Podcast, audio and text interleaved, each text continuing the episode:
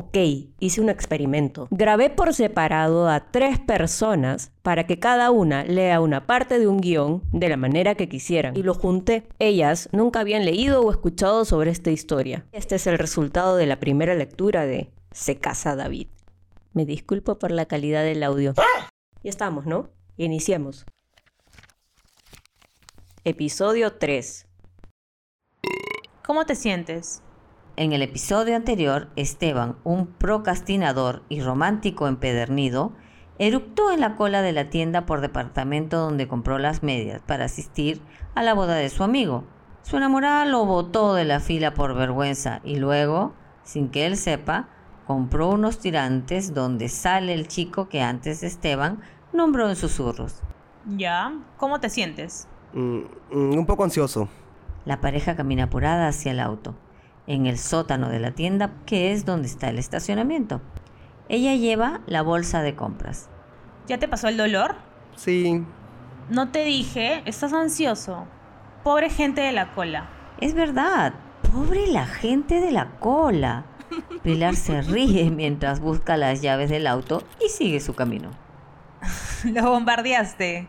El carro no estaba tan lejos. Los pestillos suenan y se suben al auto. Se abrochan el cinturón y ella trata de prender el motor.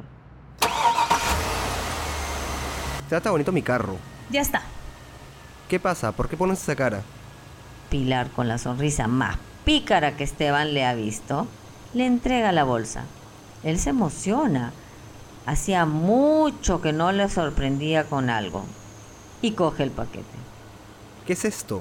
Una sorpresa para la boda. ¿En qué momento lo compraste? Cuando estabas apestoso. Esteban abre la bolsa. En lugar de estallar en felicidad, su cara se convierte en un poema de Edgar Allan Poe y luego en una canción de Ramstein. El regalo no le gusta. ¿Qué es esto? Para el matri. Te dije que no los quería. Ay, pero no los has pagado tú. Es mi regalo para ti. No los quiero. No puede ser que nunca me aceptes regalos. ¿Tanto te jode que te regale cosas caras? No es por eso. Entonces, Es que me quedé mirándolo porque él es mi medio hermano.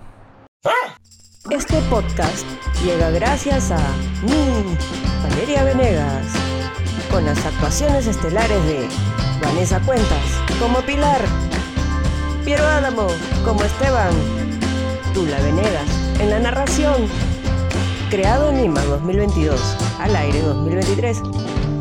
Una producción de Toma mi pan. Cualquier queja sobre el sonido en servicio al cliente